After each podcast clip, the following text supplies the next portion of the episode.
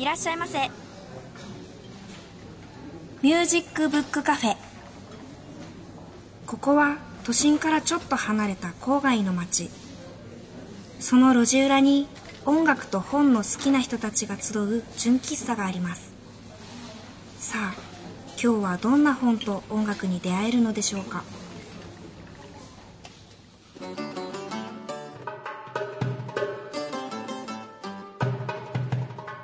皆さんこんにちは。ミュージックブックカフェのほのかです。皆さんスケジュール管理とかメモを取ったり漫画や本を読むときって電子機器使いますか？私はねもっぱらアナログ派です。今の時代電子機器があれば紙とペンがなくても大抵のことをできるじゃないですか。大学の授業でもパソコンでメモを取ってる子がたくさんいて今じゃ楽譜だって機械一つあれば大量に持ち運べますよね。確実に電子機器使った方が便利だと思います。でもなんか紙に触りたくなっちゃうんですよね。毎年年末が近づいてくると雑貨屋さんとか本屋さんでスケジュール帳を探して好みの一冊を探すのも楽しいしそれにわざわざ重たい思いをしてノートとスケジュール帳と本とペンを持ち歩くあの重たさになんか安心感があるんですよね。そう思っている人多分私だけじゃないと思うのですがどうでしょうか？これから世の中はどんどん便利になっていって私も紙を持ち歩かなくなる日が来るかもしれませんがまだもうちょっとアナログ派でいたいと思います。さあ今日はどんなお客様が来てくれるのかな？最初のコーナーはこちらです。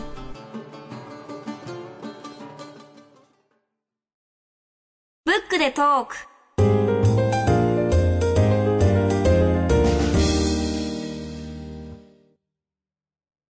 本日のゲストは編集者の中川渉さんです。中川さんは東京大学文学部及び大学院で学ばれた後、2016年4月、株式会社春秋社に入社、書籍や楽譜の編集者として勤務されています。今日は中川さんが編集を担当され、昨年12月に刊行されましたヒュー・マクドナルド著、森内薫役、巡り合う才能、音楽家たちの1853年について、源さんと一緒にお話を伺います。中川さん、どうぞよろしくお願いいたします。よろしくお願いいたします。よろしくお願いします。中川さんは春秋社の編集者っていうことで、この番組編集者が出てくださるの、これで2回目なんですけれども、はい。最初ね、歩く出版企画の秋山さんに出ていただきまして、お二人目ということで。それで今年春秋社は創立100周年。そうですね。あすごいですね。いやでも入社してまだ2年なので、あまり実感がないままに100周年っていうことで、ああ、そうですか。いや、でもやっぱり春秋社っていうと、音楽書の出版っていうことで言うとね、僕なんかも本当に大学の頃から、とても音楽書籍っていうものがあるっていうことを知ったのが春秋社の本だったんですよ。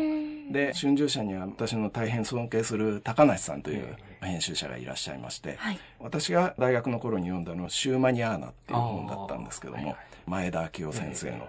もうそれを読んで、音楽はもちろん好きだったんですけど、音楽について書かれた本を読むっていうことがこんなに楽しいことだったのかっていうのが、その時に教えていただいたという。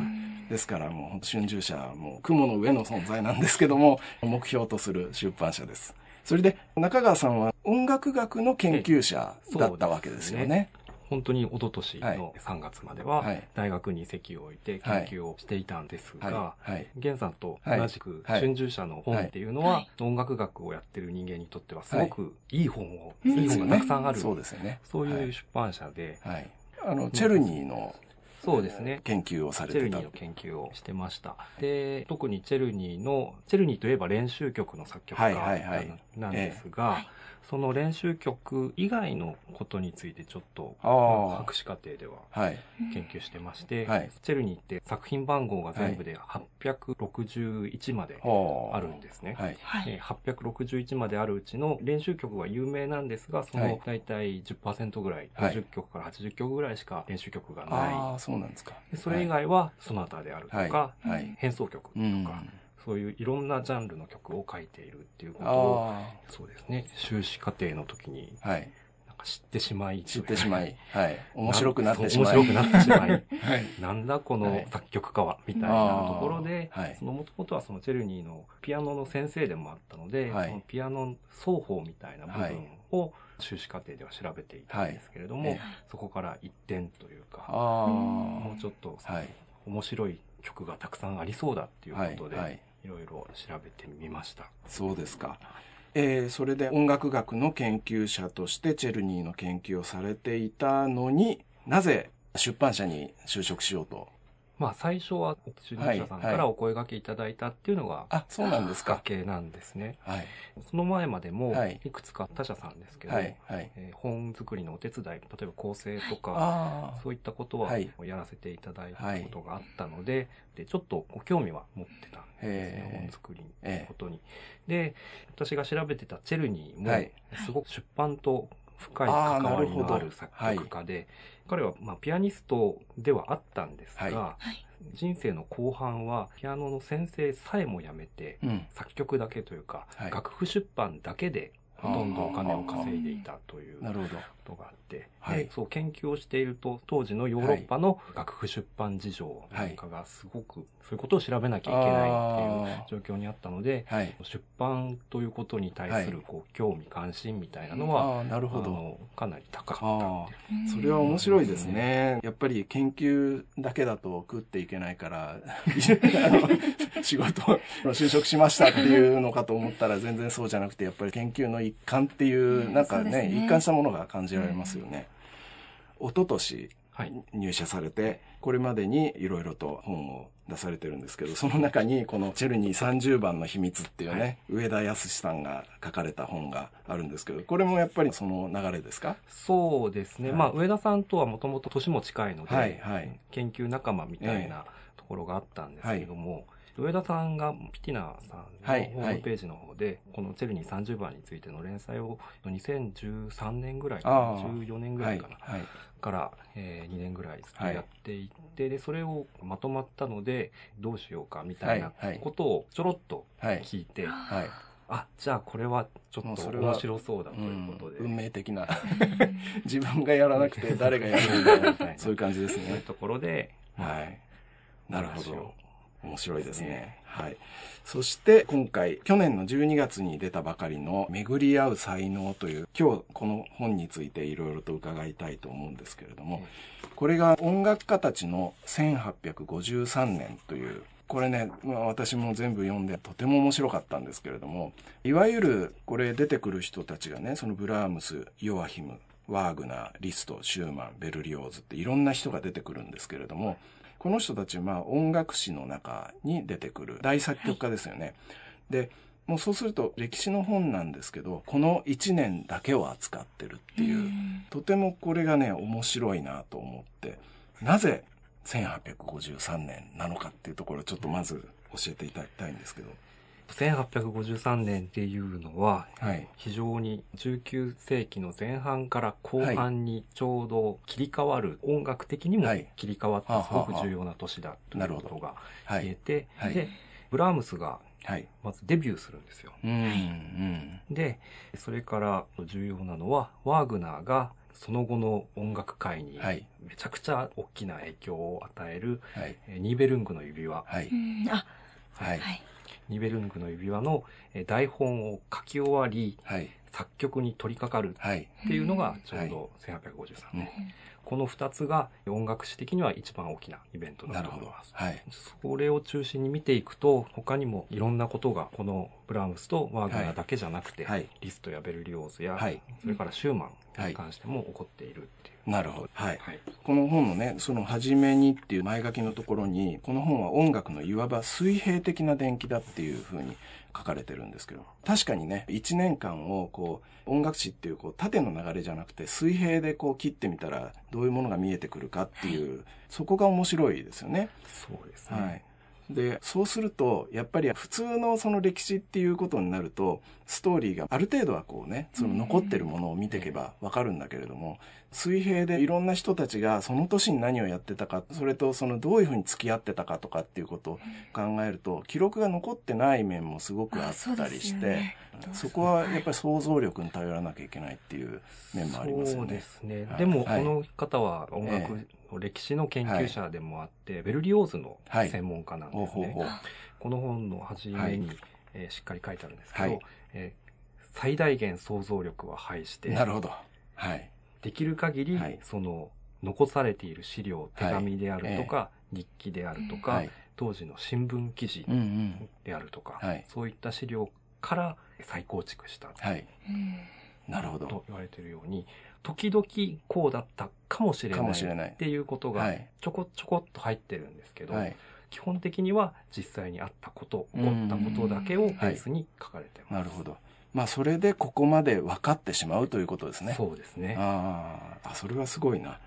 そしてさっきブラームスの話が出てきましたけれども、やっぱりこの本の一人、たくさん人が出てくるんですけど、主人公誰かって言ったらブラームスかなと思うんですけど。そうですね。はい。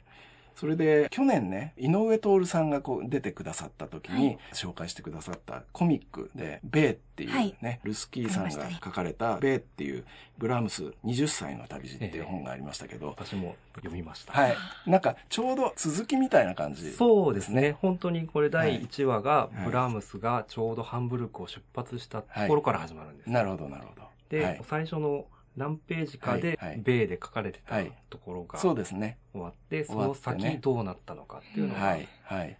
で、あそこではそのレメーニっていうね、バイオリニストと一緒に旅をしてたんだけれども、結局仲違いをして、次はヨアヒムという、やはりバイオリニストが登場して、それでシューマンに出会い、そして本当にこうセンセーショナルなデビューをするっていうことですね、この年にね。大変そこのところがね、面白いなと思っていまして、あとね、このブラームスなんですけれども、第6章にね、出てくるんだけど、この徒歩でライン川を 歩いてるっていう、これすごいですよね。この地図がね、あるんですけど、この下から始まってずっと。そうですね。はい。地図が、えー、マインツから出発して、ボンまでっていう。ああ、すごいですよね。歩いて、これ見てもどれくらいの距離かっていうのわかんないけど、すごい距離ですよね。すごい距離ですね。何日もかけて。十何キロも歩いたっていうふうには。はい、で、ブラームスってこの頃は本当に高顔の美少年というか、もう本当に子供みたいな可愛らしい顔を、まあ実際にここでもこうそういう顔をしてるんだけれども、はい、その後のヒゲ面のブラームスに なんかなる、そこにこう変わる転換期みたいなね、こういう徒歩旅行なんかもしてたくましくなってみたいな、そういう感じもするんですけどね。そうですね。はい、まあこの本の中に出てくるブラームスは常に金髪の金髪の美青年。美青年。20歳。はい、19歳、はい、20歳っていうところで、はい、あくまで、まあ、少年的な、はい、まあ、我々がね、イメージするブラームスっていうと、はい、大体こう、髭がバーンと。はい。はい、そうですね。はい。お腹がドーンってなってるみたいな感じなんですけど、前奏じゃない、全然違ったブラームスの姿がここにある、うんうんうん。なるほど。じゃあ、ちょっとですね、前半の最後に、ブラームスの曲を聴いてみたいと思います。えー、ちょっと持ってきていただいた曲なんですけれども、これについて少しだけ説明をしていただけますか？はい、ブラームスのピアノソナタ第3番というのは、はい。はい、ちょうどこの物語が進行している間に、ブラームスが作曲したピアノソナタです。で、これの第1楽章は、なかなか激しい、情熱的な曲なんですが、今日持ってきた音源は、い。わゆる時代楽器といって、19世紀半ばのフォルテピアノを使って演奏した音源です。はいブラームス作曲、ピアノソナタ第3番、ヘタン調、作品後、第一楽章をハーディ・リットナーの演奏でお送りします。アルテス、インフォクリップ。今日はゲンさんからです。ほのかちゃんは、はい、オーケストラのコンサートは聞きに行くことありますか？しょっちゅう聞きに行くわけではありません。はい、まあでも行ったことあるっていう。あそうですね、はい、何度かは。はい。実はアルテスは NHK 交響楽団のパンフレットとホームページの企画とか編集を担当してるんです。あ、そうなんですね。うん。はい。それでね、ほのかちゃんはコンサートでパンフレットは読む方ですか？これは読みます。読みますか？読みます。はいはい。はい。前にね、ブックフェアのお知らせの時に自分の作った本をはい本屋さんで立ち読みしてる人を見ると 恥ずかしいっていう話を はいしましたけど、NHK ホールっていうのはね、キャパ3000人なんですよ。で、つまり N 教のコンサートに行くと3000人の人が自分たちが作ったパンフレットを読んでいるという。そうか。うわ、これはもうん。う、ドキドキというかもそうなんですよね。もうちょっとね、究極のはい。状況なんですけど、で、それと作ってる我々よりもはるかに年季の入ったクラシックファンの人たちばっかりなので、うん。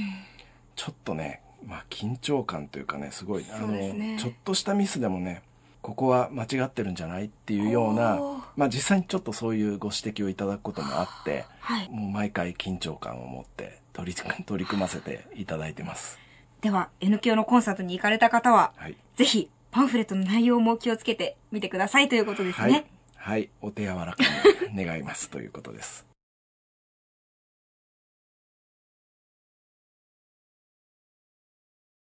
本日は編集者の中川渡さんに原さんとお話を伺っています。はい。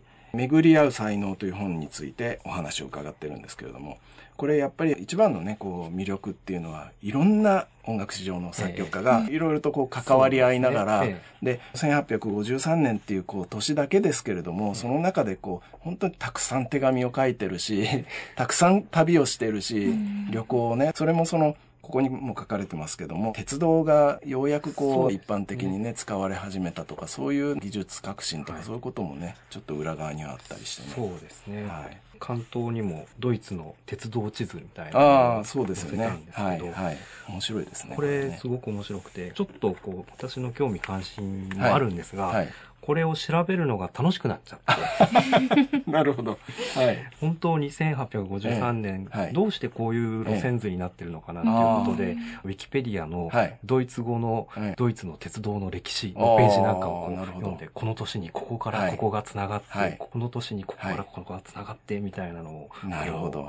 まあ、あの、たくさんのね、その作曲家たちが、まあその頃はね、リストなんかは鉄道を使うのが嫌いだったとかっていうことも書かれてますけど、いろんな馬車を使ったり鉄道を使ったり、で歩いたりっていうね。鉄道が通ってないところははい。馬車を使ったりっていうのが、面白いですね。移動、でもこう、ベートーベンなんかの時代とは比べ物にならないくらい、毎日のように、はい。あそこに行って、あっちに行って、はい、こっはいちに行って。いや、すごく動き回ってますよね。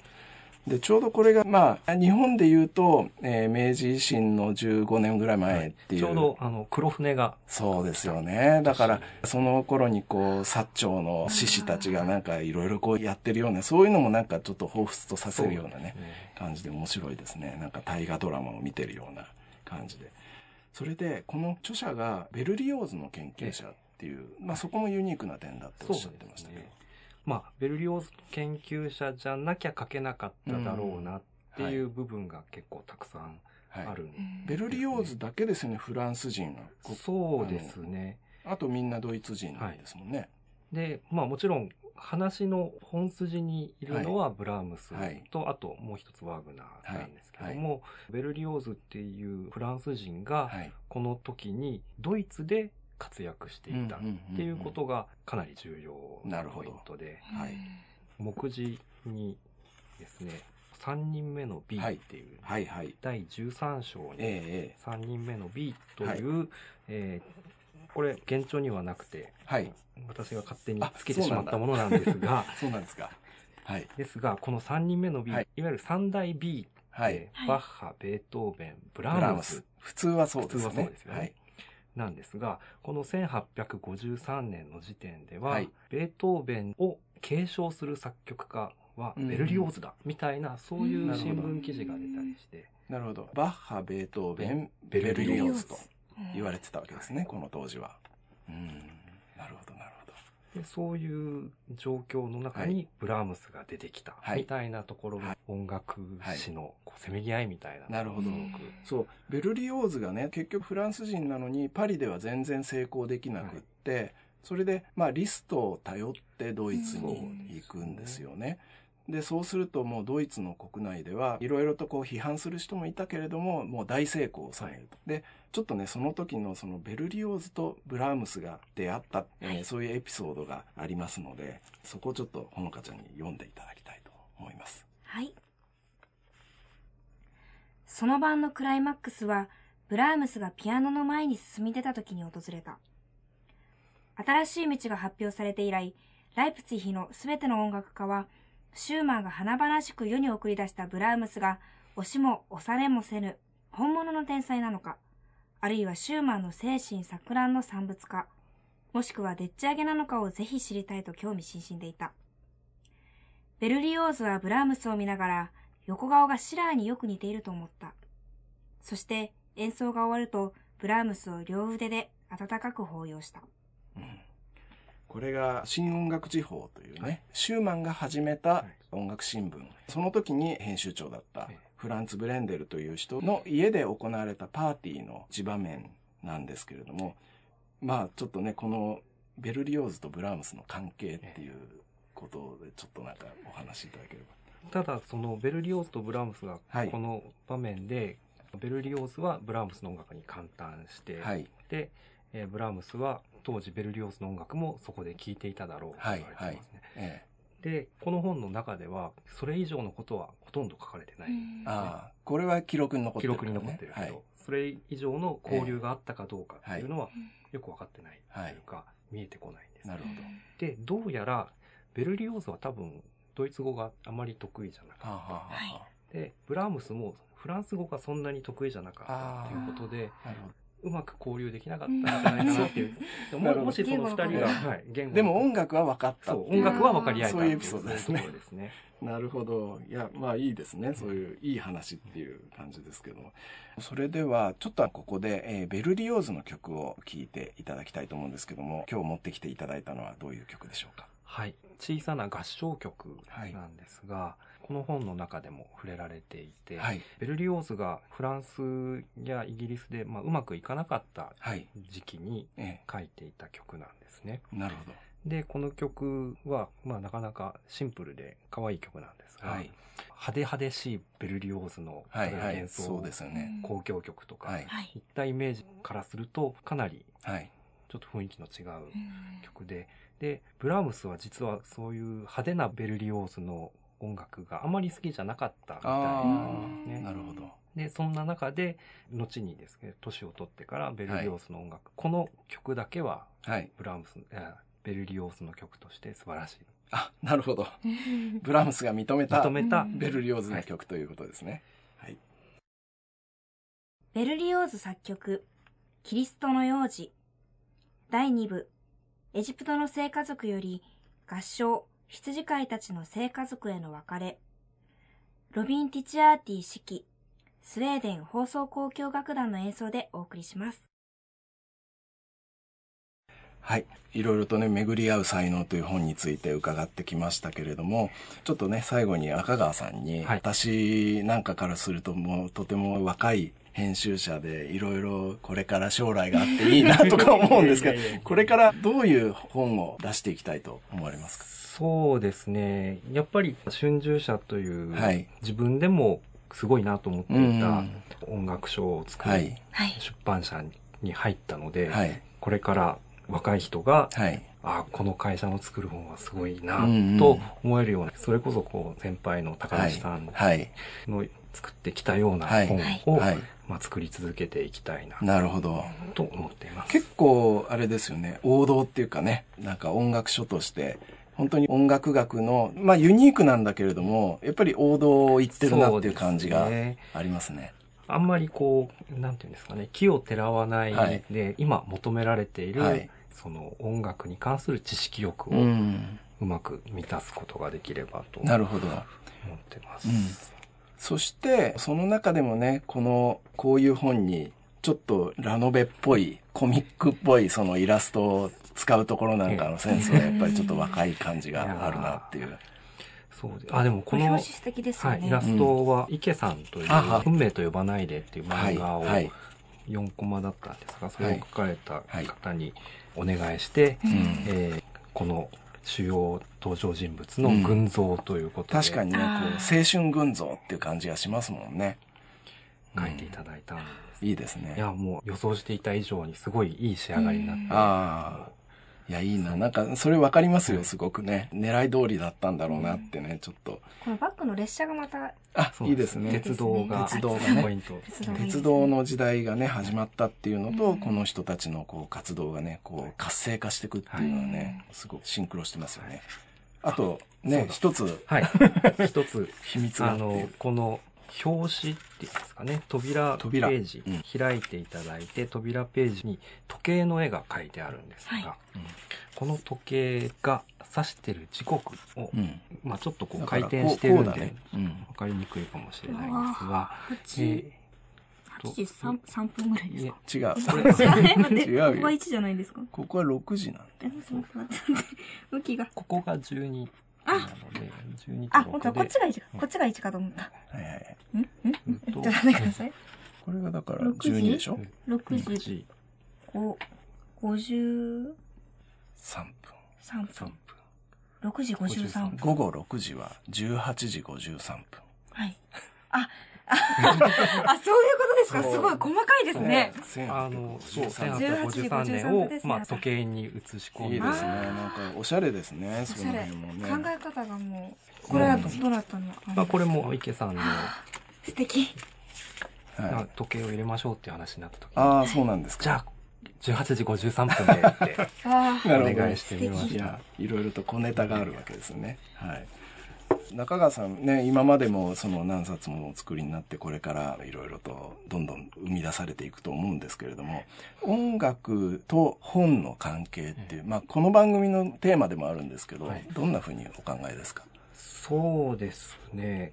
やっぱり音楽って文字から離れてるというか、はい、文章を読んでも頭の中に音楽は流れないし、音楽を聴いていてもそれが頭の中で文章になったりは、はい、なかなかしないんですよね。そこをこう、繋いであげるのが、音楽に関する本の役割だとなるほど。はい。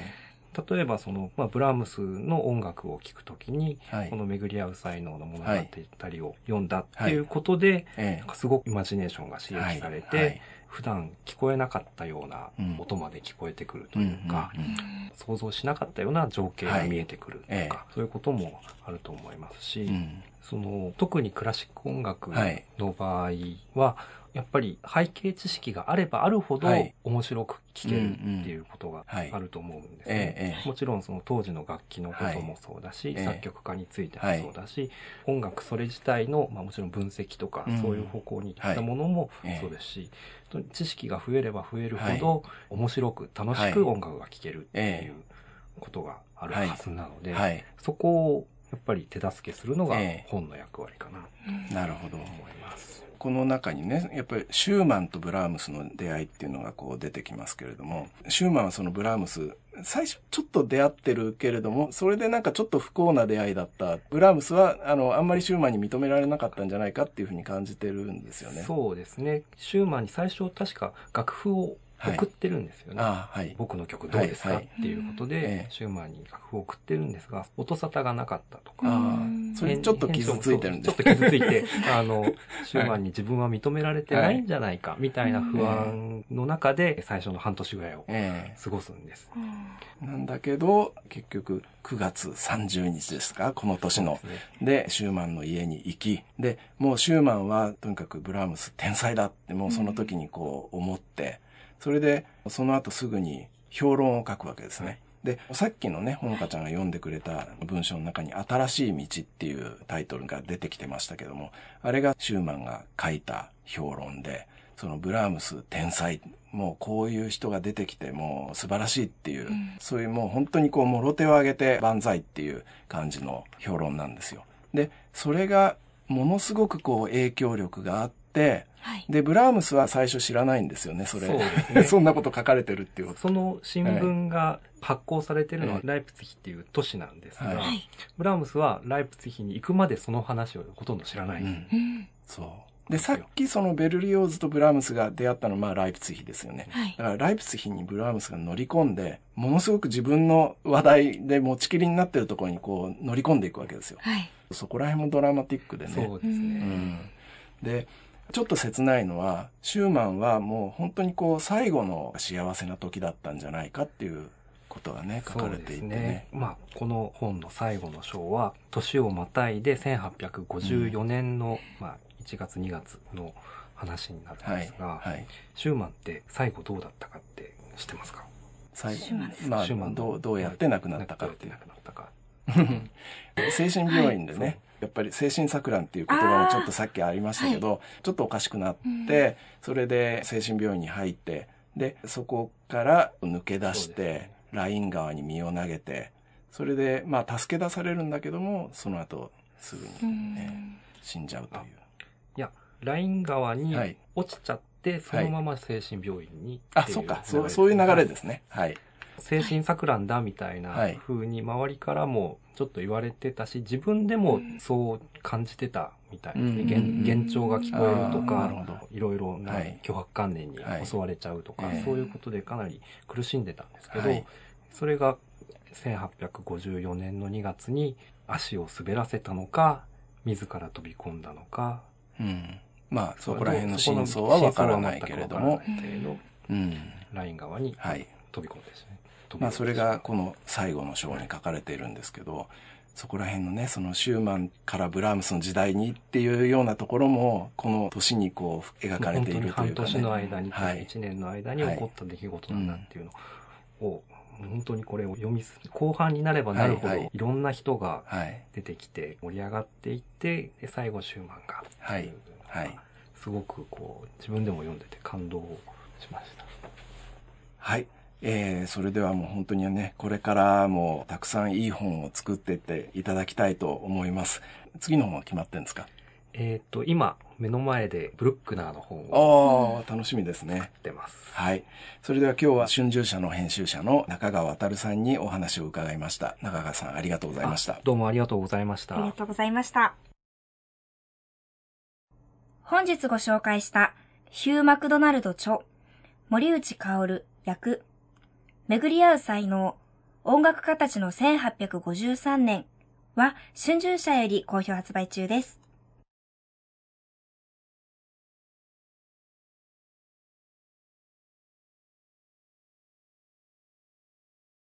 ご機嫌いかがですか？今日は小学校1年生の少女、サーニャのお話です。サーニャの両親は旧ユーゴスラビアの出身で、ヨーロッパ各国を転々とし、私がサーニャと出会った当時は、西ノルウェーにあった難民申請者用の収容施設で暮らしていました。サーニャは学校の成績がとても良く、英語とドイツ語を完璧に話し、すでにノルウェー語もかなり習得していました。サーニャは小さいながらも、その語学力から子供たちのリーダー的存在で、音楽療法の活動でもすべてをそつなくこなしていました。しかし微笑むことはなく、その硬直した目には、サーニャやサーニャの両親、そして自分の国を出ざるを得なかった人々の深い悲しみが映し出されているかのようでした。音楽療法士が関わるのは、障害や疾病だけではない。サーニャの目は、私が音楽療法士として社会の問題に目を向けるきっかけになりました。今日の曲は、エドバルド・グリークのバイオリンソナタ第3番から第2楽章です。演奏はバイオリン、トロンセーベルピアノ、アイナール・ロッティンゲンです。どうぞお聴きください。井上節のセラピーストーリーでした。今月の平積み本ちょっとご無沙汰しちゃいましたけども、今月の平積み本、1月は、純駆動書店池袋本店の渡辺康弘さんにご登場いただきます。渡辺さん、よろしくお願いします、はい、よろしくお願いいたします。渡辺さんピアノを弾きになるっていうことなんですけど、はい、はい、どんな本を選んでいただきましたでしょうか？はい本日は音楽の友社さんが出してる名ピアニストたちの出会いという本です、はいはい、はいどんな方が書いてらっしゃるんですか？これ山崎隆さんという方でこの方は30年ぐらいいろんなコンサートに行ったりあとはコンクールの審査員をいろいろ歴任されてる方のようですね。はいはいはい。でその方のもう完全な言ってしまえば感想文であるんですが感想文はい。これ今までそうですね。一番最初はアルフレッド・コルト。ああそれはまたクラシカルな、ね、もう中身は完全にピアノの話であるんですけど、えー、コルトに中学3年生の時に行ったっていうところがああ見てるんですね、えー、一番新しいとこだと、まあ、最近のブレハッチさん。ラファウ・ブレハッチのコンサートの様子なんていうのも、生の声をここにずっとつらつらとたくさんのピアニストたちのコンサートのことですね、はいはい、かなりの数載ってますねこれ。そうなんですよね、感動でなんかねページがやたら多いところが多分この人好きなんだなっていう方もいれば僕はこの人は全然感激できなかったなっていうのと、詩と書いてもそんなことも書いて半ページで終わっちゃうようなのもあったりして、ですね。じゃあ本当エッセイ集っていう感じなんですかね。そうですね、はいはい、いわゆる評論っていうふうな硬いもんでもないので、ね、僕みたいな最近あんまり弾いてないアマチュアのピアニストアマチュアってほど大もんでもないんですけど、まあ、そういう方こそまあ、楽しんで読める。えー、はいはい。ええ。っといつ出た本でしょうか？これはですね2014年、ね、ああなるほど。はい、はい、ちょっと前ですけど在庫とかは大丈夫ですか？まだ出版社さんには在庫ありそうですのでね、そうですか。ちょっと大きい書店とかじゃないとなかなか出会えないかもしれないんですが、うん、注文とか受け付けてますのでね、はい、本屋は。じゃああれですね。クラシックのピアノを好きな方にはたまらない本ということで。たまらないですね。よろしいですか？はい。最近仕事とかやってて昔は弾いてたんだけど、うん、最近弾かなくなったななんて方がこれ読んだりするとあもう一回弾くかなんて帰ってから弾きたくなるようなそんな一ですね。はい。ありがとうございます、はい、今日ご紹介いただいたのは音楽の友社から出版されています山崎隆著名ピアニストたちとの出会いでした。渡辺さんどうもありがとうございました。どうもありがとうございました。今月の平積本のコーナーでした。本日ご出演いただきました中川渉さんがご紹介くださったヒュー・マクドナルド著。森内薫役。巡り合う才能。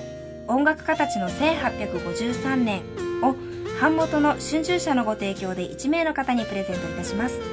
ご希望の方ははがきファックスメールにお名前ご住所電話番号を書きの上巡り合う才能希望と明記してお送りください。宛先は郵便番号1 0 2 8080FM センター4階ミュージックバードミュージックブックカフェです。ファックス番号は東京03-3288-8902メールアドレスは info アットマークミュージックブックカフェ .jp です。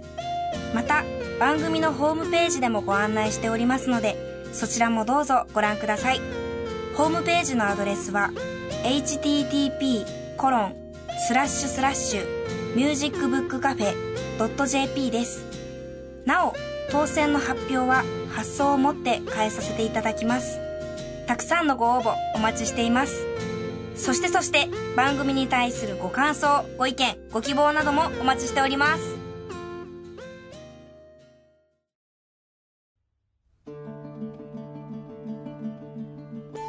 源さん。はい。今日はだいぶ寂しいですね。寂しいですね。二人しかいない。二人しかいないね。なんかね、店番頼まれちゃってね。そうですよね。源さん本来だったら、どうしたらいいお客様の方なのに。いや、まあ、あの、いいんですけど、はい。今日、ハチさんと、はい、あの、ユージンさんがいないということで、はい。じゃあ、二人の共通点ということで。共通点はい。はい。ギター。ああ、ギターね。はい、ギターを、はい、どのぐらいやられてるんでしたっけ？いやギターはね中2の時に買ってもらって、はい、それからまあ一応ずっとは弾いてるんですけど、うん、でも最近全然弾いてないです。ちょっと教えにしまっちゃって。それはなぜですか？ええー、まあ忙しいからですね。はい。あのもう指がね本当にもうギター弾いてるとね、はい、指の先が硬くなっていくんですけど、ね、もう柔らかくなっちゃって、はい、もう生まれ変わっちゃいました。生まれ変わっちゃいました。指の先が。はい。ぜひ押し入れにあるギターが、はい、ちょっとかわいそうなのでそうですね。弦がもう多分錆びてると思いますけど。あのね弦も変えて。そう。僕のギターってね、はい、結構珍しいんですよ。えそれはどうしてですか？フェンダーってあるでしょ、はい、そのエレキギターのメーカーなんですけどフェンダー、はい、フェンダーのアコースティックギター。あそうなんですか、うん、で結構ね、はい、大きくてね。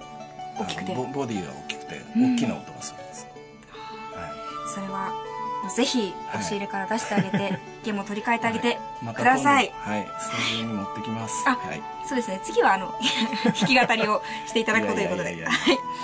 じゃあお店閉めますね。はい。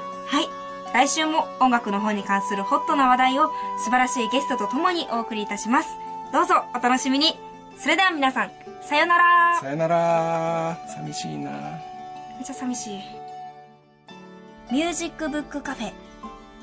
出演、坂本雄二、木村玄、鈴木茂、新坂ほのか、録音、編集、青木祐希、阿比留良平、佐古鈴鹿、高橋健人、畑祐介、宮慶太、企画、構成、制作、友人プランニング、アルテスパブリッシング、政策協力、城西国際大学メディア学部、以上でお届けしました。来週もどうぞお楽しみに。